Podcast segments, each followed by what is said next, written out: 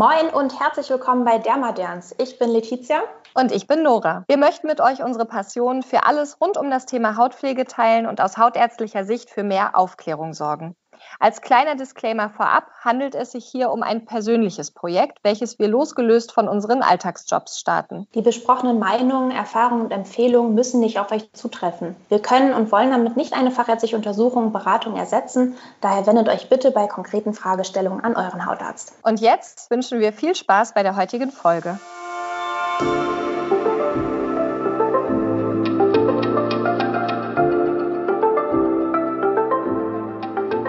Moin, herzlich willkommen zurück zu einer neuen Folge Dermaderns. Hallo, heute wollen wir uns einmal mit dem Thema Sonnenschutz beschäftigen. Ein wichtiges und spannendes Thema, wie ich finde. Wir können keinen dermatologischen Podcast machen, ohne über Sonnenschutz zu reden. Ich meine, ja. Total. Damit beschäftigen wir uns den ganzen Tag. Was machen wir eigentlich noch anderes? Das ist doch das Allerwichtigste.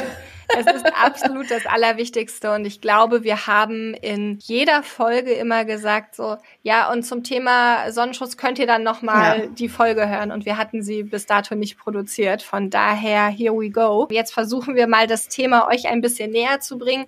Auch das ist wieder ein Thema, wo wir uns ähm, bemühen möchten, nicht zu sehr in die chemische Welt abzutauchen, ja. sondern einfach so ein bisschen praktische Hinweise zu geben und so ein bisschen aufzuklären, warum denn Sonnenschutz nicht nur für uns als Hautärzte, sondern für jeden eigentlich so wichtig sein sollte. Richtig. Vielleicht sollten wir anfangen, wovor genau vor der Sonne müssen wir uns eigentlich schützen? Was sind da die wesentlichen Bestandteile? Und im nächsten Schritt dann, warum müssen wir uns davor schützen? Was macht das überhaupt? Das heißt, zum einen haben wir die ultravioletten Strahlen, die UV-Strahlen. Das habt ihr mhm. bestimmt alle schon gehört. Wir hatten das letztens auch schon mal erwähnt mit den UVA und UVB-Strahlen.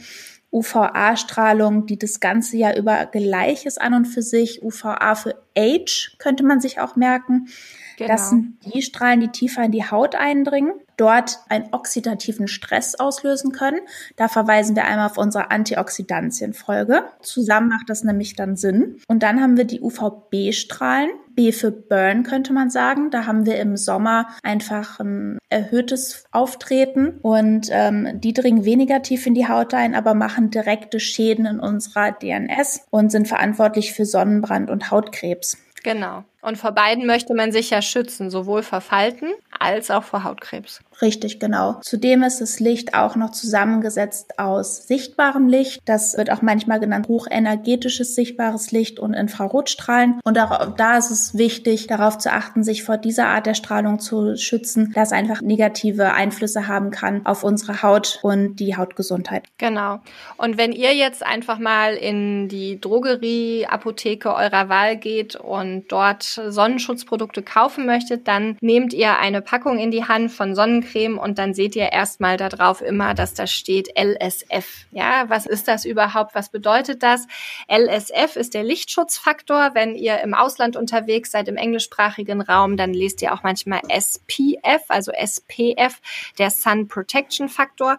Und mhm. es meint im Endeffekt beides dasselbe. Das ist einfach eine Einheit zur Beurteilung von UV-Schutzpräparaten. Und dieser LSF, dieser Lichtschutzfaktor, gibt also an, wie viel mal länger man sich der Sonne aussetzen kann, ohne einen Sonnenbrand zu bekommen im Vergleich zur jeweils individuellen Eigenschutzzeit. Ja, ja. das bedeutet, und das kennt man sicherlich auch aus dem Freundes- und Familienkreis, es gibt Leute, die gehen in die Sonne und sind gefühlt nach fünf Minuten total rot und verbrannt. Richtig. Und dann gibt es doch auch wieder Leute, die ähm, durchaus mal eine Stunde oder so sich in der Sonne aufhalten können und eigentlich wenig Probleme mit Sonnenbrand haben.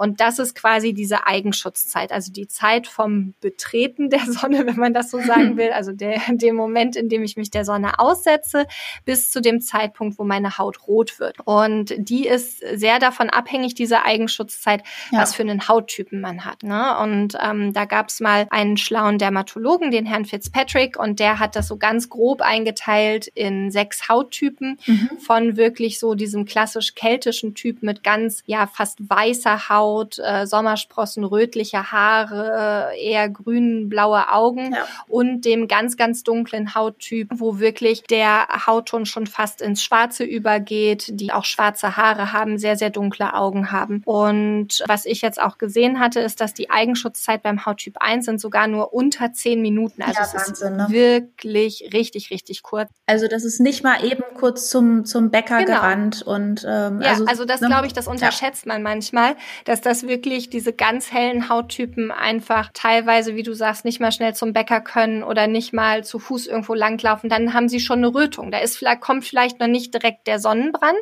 aber die Rötung zeigt uns schon an, dass da Schäden in der Haut gesetzt wurden. Und der Hauttyp 6, der kann tatsächlich über 90 Minuten in der Sonne bleiben, ohne dass da was passiert. Ne? Ja, Wahnsinn. Ich frage mich, ob das jetzt gerade ein ganz guter Zeitpunkt ist, um einmal, bevor wir jetzt sagen, warum wir uns noch weiter davor schützen müssen, das Thema Vitamin D einmal aufzubringen oder? Ja, klar, wenn du magst. Ja, weil das ist was, was ich ganz, ganz häufig höre. Ist natürlich hier, wir sind im Norden noch ein bisschen häufiger sowieso vertreten, aber dass ganz viele Menschen Sorge davor haben, wenn wir uns jetzt jeden Tag so gut vor der Sonne schützen und die Sonnencreme fleißig auftragen, dann kriegen wir alle einen Vitamin D-Mangel. Mhm. Das würde ich ganz gerne einmal thematisieren, weil das bei uns in unseren Breitengraden ohnehin ein mhm, Thema ist. Genau. Punkt eins. Das heißt, das Vitamin D, das wird eigentlich durch die UVB-Strahlung angeregt bei uns, die Produktion im Körper. Und das haben wir sowieso während der Wintermonate hier sehr, sehr wenig. Das heißt, ob wir jetzt rausgehen oder nicht, ob wir uns eincremen oder nicht, haben die meisten von uns ohnehin zumindest einen leichten Vitamin D-Mangel oder sehr, sehr niedrige Spiegel ja. im Winter. Zum Zweiten ist das so, das wird relativ schnell dann produziert. Das ist ein bisschen hauttypabhängig. Das heißt, die Personen, die so sehr hell sind und sowieso schnell verbrennen, brauchen nur vielleicht ein paar wenige Minuten und dann ist das Vitamin D schon ausreichend produziert.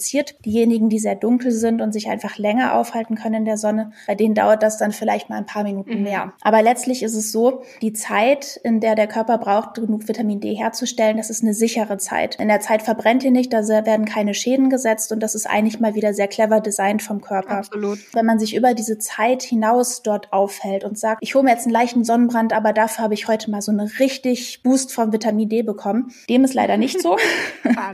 Denn ähm, mehr Sonnen, ja, leider.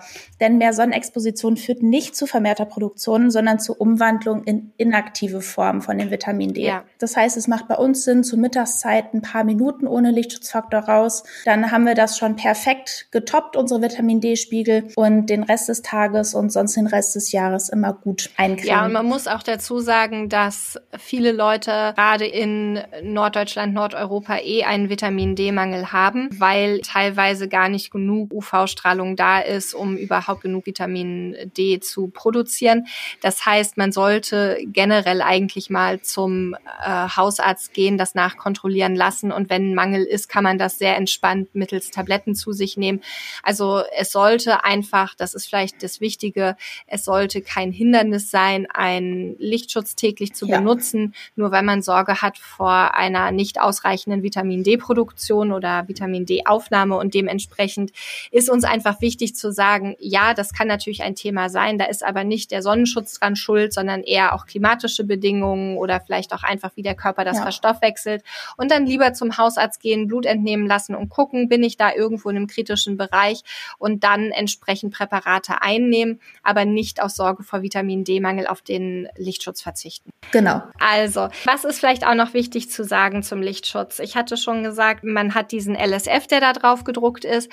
Dann steht dahinter immer irgendeine Zahl. Was sagt mir die Zahl eigentlich? Die Zahl ja. sagt mir im Endeffekt den Schutz vor UVB-Strahlung. Das heißt, wie viel länger kann ich in die Sonne gehen im Vergleich zu meiner Eigenschutzzeit, um mich dort vor UVB-Strahlung zu schützen. Das bedeutet, angenommen, ich bin jetzt, würde jetzt von mir selber sagen, ich bin Hauttyp 2, ich halte wahrscheinlich eine Viertelstunde in der Sonne aus, nehme jetzt äh, einen Lichtschutzfaktor 10, dann kann ich eben zehnmal so lange in die Sonne gehen und kann dann äh, dort die Sonne genießen, ohne dass ich äh, Sorge haben muss.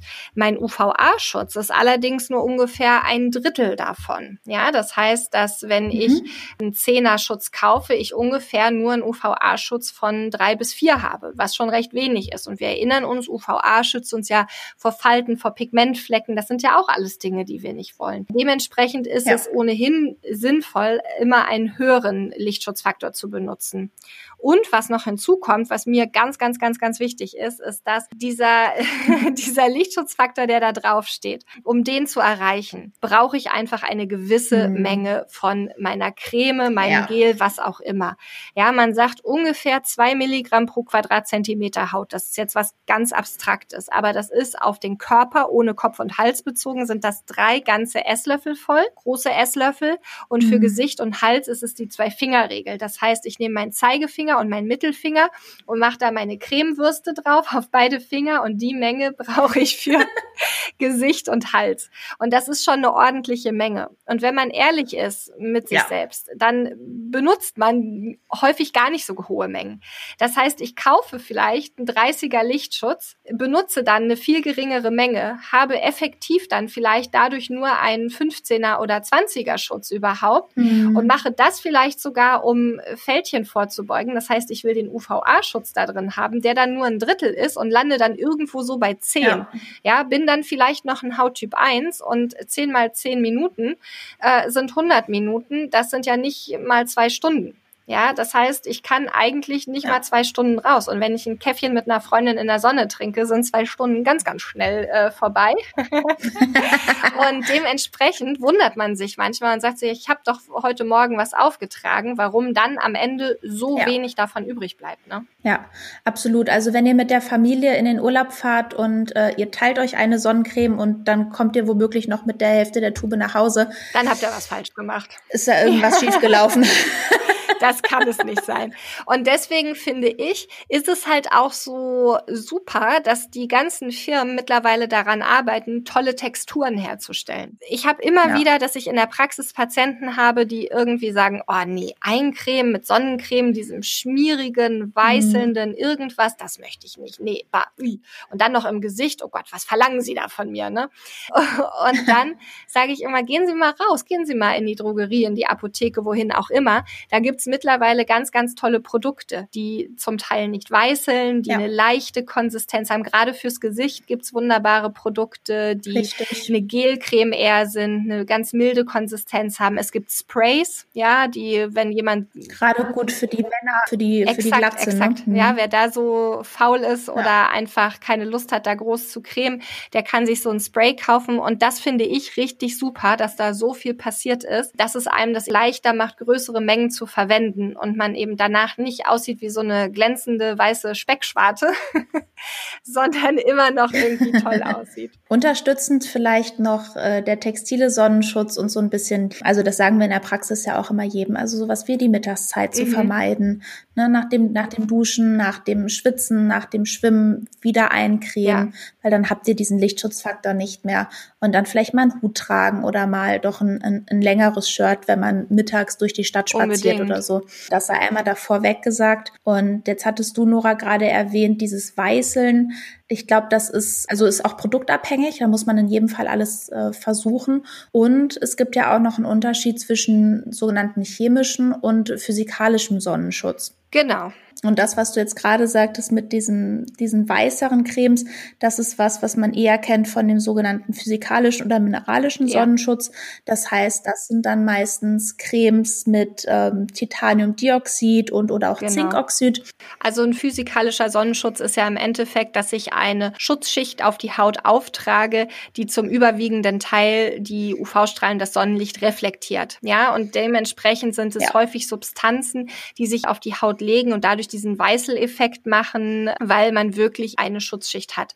Da wird auch ein Teil äh, des Sonnenlichts ja. trotzdem absorbiert und so weiter. Also das ist nicht der einzige Mechanismus, aber es ist eigentlich, wenn man es sehr easy erklären möchte, ist es der Hauptmechanismus, dass es einfach reflektiert. Ne? Und dann haben wir die chemischen Lichtschutze, die äh, Substanzen enthalten, die es schaffen, dass ein Großteil der UV- und Sonnenstrahlen in Wärme umgewandelt wird auf der Haut und dementsprechend gar nicht mhm. richtig eindringen können. Auch da findet eine gewisse Reflexion statt und so weiter. Auch das ist, wie gesagt, jetzt sehr simpel erklärt, aber die haben einen anderen Wirkmechanismus ja. und müssen nicht eine farbliche Schutzschicht auf der Haut bilden und sind dadurch ja. in der Regel durchsichtig oder viel, viel heller einfach. Das klingt klingt ja eigentlich so sehr komfortabel. Warum sollte man denn dann zu einem physikalischen überhaupt mhm. greifen? Also ist es so, dass die chemischen UV-Filter ja generell so ein bisschen in Verruf geraten sind, weil sie verschiedene auch schlechte Eigenschaften haben. Es ist so, dass es zum einen teilweise mit Mikroplastik in Verbindung gebracht wird. Das heißt, dass die Filter generell der Umwelt nicht besonders gut tun. In dem Zusammenhang sei auch nochmal genannt, dass vor allen Dingen diese Inhaltsstoffe, diese Octocrylene oder ähm, Oxybenzone, auch leider die Korallenriffe ausbleichen. Ja, auch das ist in der Presse gewesen. Das haben vielleicht einige von euch gehört, dass bestimmte Sonnencremes verboten mhm. sind, weil sie nicht reef-proof sind, also nicht Korallenriff äh, sicher sind und diese ausbleichen ja. und dementsprechend in einigen Ländern oder auch ähm, ja zum Beispiel auf Hawaii verbannt wurden. Ja, und dann ist es ja. so, dass natürlich diese ähm, chemischen Filter tendenziell auch eine Hautreizung machen können, Allergien mit auslösen können, ähm, bei Kindern nicht benutzt oder bei sehr kleinen Kindern nicht benutzt werden sollten und dementsprechend gar nicht für alle Menschen in Frage kommen. Ja, und sie brauchen eine Weile, um zu wirken. Das ist vielleicht auch noch ganz wichtig. Ja, genau. Ne? Ungefähr 20 mhm. Minuten, bevor man überhaupt in die Sonne geht, muss man das auftragen. Und auch das ist im Alltag sicherlich häufig schwierig, wenn man mal zum Strand geht und schaut, dass man sich dort vor Ort eincremt. Genau. Dann ist man schon 20 Minuten ungeschützt in der ja, Sonne. Das ist ein sehr guter Punkt, ne? Und hat vielleicht die Eigenschutzzeit schon erreicht oder vielleicht sogar schon ein paar Minuten überschritten. Also ja. ich erinnere noch, dass ich mich früher immer schon quasi im Hotel eincremen musste. Da hat meine Mutter immer drauf bestanden mhm. und immer gesagt so, ja, äh, der UV-Schutz braucht eine Weile, bis er wirkt. Das ist nämlich ja. der Hintergrund sozusagen. Also vielleicht haben das einige von euch auch noch so in Erinnerung, dass man sich am besten noch zu Hause mhm. eincremt und dann an den Strand geht und diese Wegzeit quasi nutzt, dass das Ganze wirkt. Ähm, aber ja, da hast du total recht, genau. Genau, der mineralische, der dann vielleicht eher mal etwas weißelt, wobei man muss wirklich sagen, da hat sich unglaublich ja. viel getan von den Texturen. Der ist dann eher geeignet eben für die Kinder oder für Schwangere, für stillende Frauen und ähm, der wirkt genau. sofort. Und äh, was du gerade sagtest, das, das spricht mir wirklich aus der Seele. Ich glaube, also zum einen ist Sonnenschutz, UV-Schutz so irre wichtig, um einfach die Haut vor bösartigen Veränderungen zu schützen, sich äh, vor Hautkrebs zu schützen. Dann, wie gesagt, die ganze Anti-Aging-Schiene, dass man eben sich vor Pigment und vor Falten mhm. schützen möchte. Ich glaube, es wird auch immer den Leuten immer bewusster. Es wird immer mehr publik in den Medien. Ja. Überall hört man davon. Ich habe viele Patienten, die einfach älter sind, die zu mir sagen, das wussten wir ja früher nicht. Ich bin, habe mich noch mit dem Öl eingecremt ja. und bin raus. Das Wissen war gar nicht so verbreitet. Und ich finde es halt super, dass parallel zu dieser, ich nenne es mal Aufklärung oder dieser, die Leute darauf aufmerksam machen, die mehr wachrütteln und sagen, ey Leute, Sonnenschutz ist wirklich wichtig, dass parallel dazu die Firmen mitziehen und auch, wie du schon sagtest, modernere Filter entwickeln. Ähm, ich glaube, dass wir ja. in vier, fünf Jahren gar nicht mehr dieses Thema haben, ist meine Sonnencreme korallensicher oder nicht, weil ich glaube, keine Firma ja. wird diese Filter drin behalten und dann für manche Märkte gesperrt sein oder den Zorn des Endverbrauchers auf sich nehmen, dass das auch äh, ja ökologisch, biologisch gar nicht mehr so toll ist. Ich glaube auch Umweltschutz ist ein immer größeres Thema und ich glaube, die Firmen ziehen mit und das finde ich eigentlich toll. Da wird sich sicherlich auch an Verpackungen noch was tun und das ganze Plastikthema angegangen ja. werden und das finde ich äh, als Hautarzt eine unglaublich tolle und spannende Entwicklung. Ja, das stimmt. Zudem wird ja der Lichtschutz oder der Sonnenschutz auch immer mehr, ja, ich sag mal, pflegend für die Haut. Ja.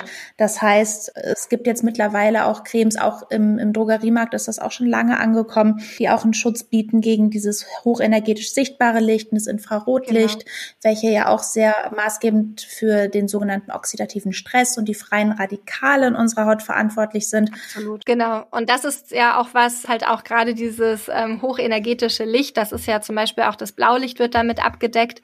Und ähm, vielleicht habt ihr das auch schon gesehen, es gibt mittlerweile Brillengläser mit einem Blaulichtfilter drin, weil man weiß, dass die, man dadurch so ein bisschen müder wird und, und die Augen ermüdet werden.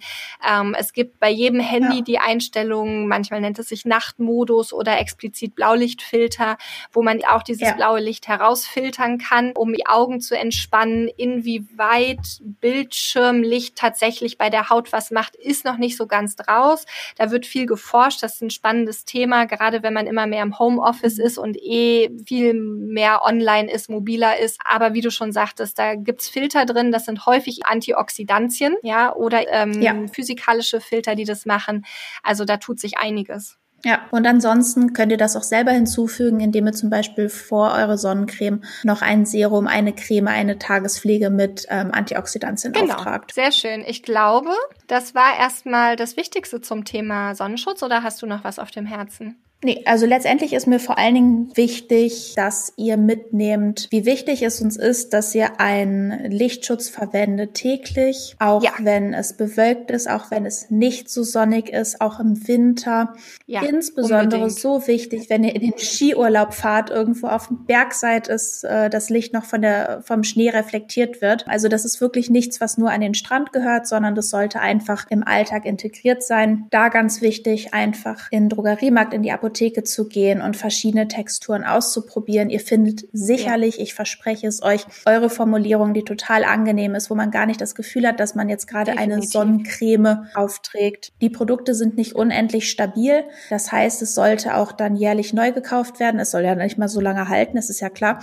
Aber, aber sonst muss das jährlich neu gekauft werden. Und ähm, ich denke, das sind mir vor allen Dingen die, die wichtigen Punkte zum Thema Sonnenschutz. Ja, total. Also da sprichst du mir aus der Seele. Es, tragt es bitte, bitte jeden Tag in eurem eigenen Interesse für eine frische, gesunde Haut mit möglichst wenig Pigment und Falten und langfristig äh, keinem Hautkrebs. Und wie Letizia schon sagte, macht Richtig. euch die Mühe, guckt mal ein bisschen, probiert was aus. Ihr werdet definitiv eine finden, die euch gefällt.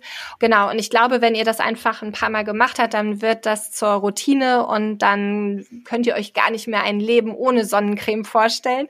Das wäre unser Traum und unser Wunsch. und ja, wir hoffen, die Folge hat euch Spaß gemacht. Gebt uns mal gerne Feedback, ob ihr tatsächlich immer schon regelmäßig Sonnencreme getragen habt oder ob das jetzt einfach nur ja. was Neues ist, was ihr euch vornehmt. Und ja, vielen, vielen Dank fürs Zuhören von meiner Seite schon mal. Ja, danke schön. Wie immer könnt ihr uns gerne auf unserer Instagram-Seite derma-dernsten Feedback lassen. Wir werden da auch wieder eine Zusammenfassung hochladen, kurz nach der Folge und freuen uns auf euer Feedback. Ich würde sagen, bis zum nächsten Mal. Bis zum nächsten Mal. Tschüss. Tschüss.